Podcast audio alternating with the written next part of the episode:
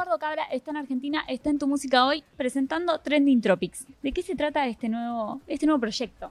Bueno, pues Trending es un taller de producción eh, compuesto por Vicente García y yo, en donde tratamos de eh, presentar la, cotidianidad y la, y la, y la, y la relación que tenemos con la tecnología, este, o la dependencia que tenemos con la tecnología. Pero en un disco de 10 colaboraciones, en donde hay diferentes gente que está cantando, proponiendo ideas, pero parte y lo complicado de la propuesta es el asunto este de que queríamos que fueran muchos colaboradores, pero que sí se defendiera la misma idea. O sea, que a nivel, eh, a nivel producción fue un desafío que todos estuvieran en la misma línea.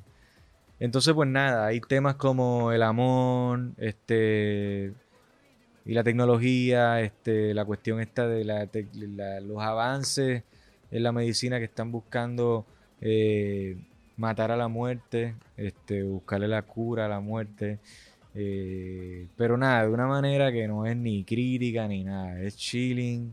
Simplemente son dos personas que, son adictos a la, a la tecnología, simplemente hablando de su condición y lo que perciben. ¿Entiendes? Así que eso es más o menos lo que estamos tratando de proponer y en una propuesta también en donde no hay una figura de cantante principal y en el escenario hay una pieza de arte que es como un tipo robot que está representando a todos los colaboradores.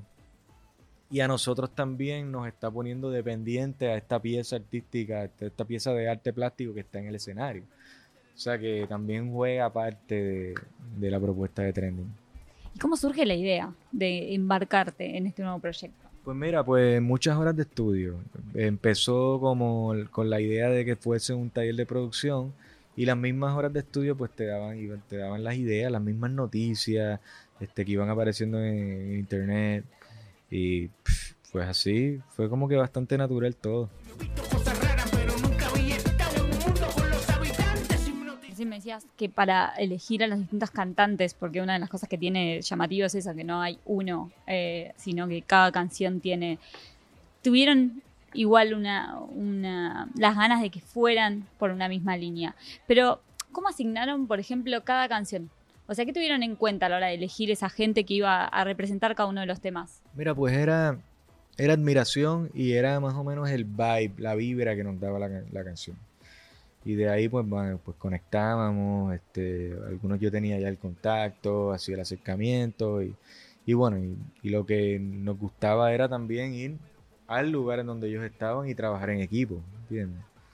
Y no simplemente dejarlo que fuera como una colaboración por además la distancia, claro. Entonces, eso se sintió en las colaboraciones, también el compromiso de los diferentes colaboradores.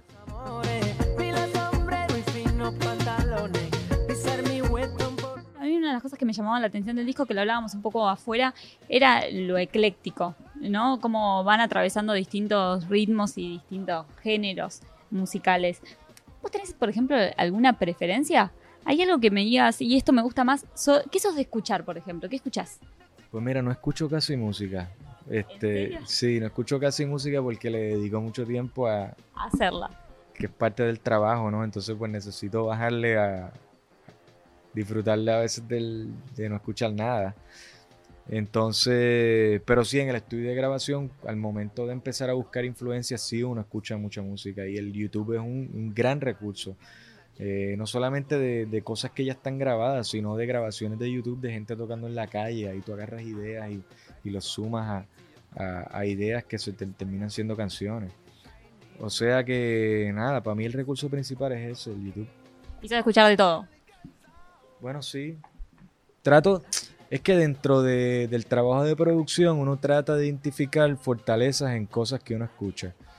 Y es como que agarrar esas recetas que componen un tema y sacarle un ingrediente y sumarlo a, tu receta.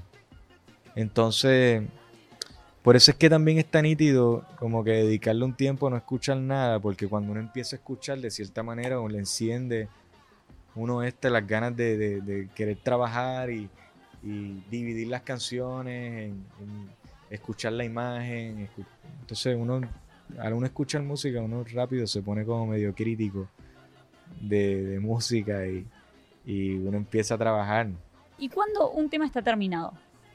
¿Qué- ¿En qué momento se dice, bueno, esto ya está? Es algo, es como un feeling que te da, que tú sabes que es algo que te da aquí en el, en el pecho, que por alguna razón tú entiendes de que está terminando.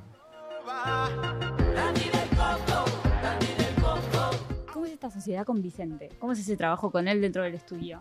Pues mira, pues nosotros trabajamos bien chévere, llevamos trabajando muchos años. eh, yo produje con él el, el- el- el- disco anterior de él, que es Alamar, y ya estamos trabajando el próximo disco de él. O sea que ha sido tres años de trabajo sin parar eh, y de un trabajo de colaboración real. Y, nada, este Vicente yo lo quiero mucho y nada, y es eso. Ahora mismo estamos como que dividiéndonos pues él tiene un show, él tiene un show el, el viernes en Chile, entonces yo estoy acá con lo de trending, a veces nos encontramos, a veces, entonces pues ahí vamos llevándolo.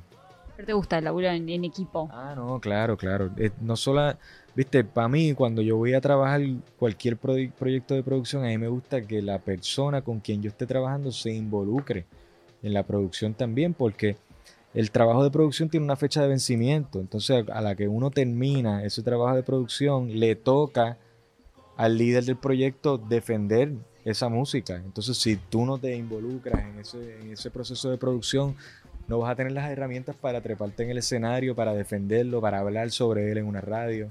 ¿Cómo vivís vos el vivo? Como, Lo vivo con mucha incertidumbre y con mucho miedo, pero me gusta porque es honesto, ¿entiendes? Me, tre- me, tre- me trepo al escenario con, con mucha incertidumbre y eso me parece nítido porque eso demuestra, eso a mí me hace entender de que, de que hay una búsqueda, ¿entiendes? Y que está, hay mucha prueba y error. Eso sigue pasando después de tantos años, después de tantos logros, de tantos premios, de tantas cosas. Sí, porque realmente es una propuesta de que se está, que es una aventura también, ¿entiendes? No es, es un poquito awkward. Y eso que es awkward, que se suma a la receta, está nítido también. Entonces está chévere. Me gusta. Gracias por recibirnos y éxitos en todo lo que se viene.